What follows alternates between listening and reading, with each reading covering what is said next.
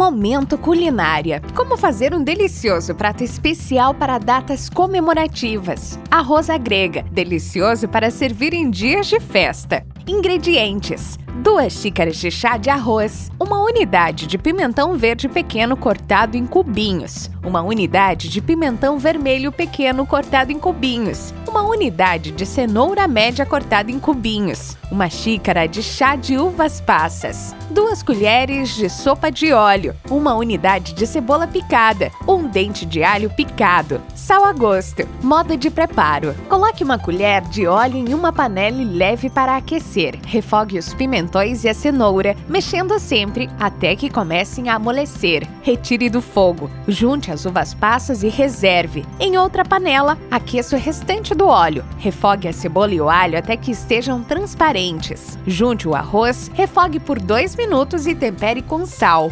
Adicione 4 xícaras de chá de água, abaixe o fogo e cozinhe por cerca de 15 minutos com a panela parcialmente tampada. Na metade do cozimento, adicione o refogado reservado e misture delicadamente. Tampe a panela e cozinhe até que o arroz esteja seco e macio. Retire do fogo e deixe descansando por aproximadamente 5 minutos com a panela tampada. Sirva em seguida.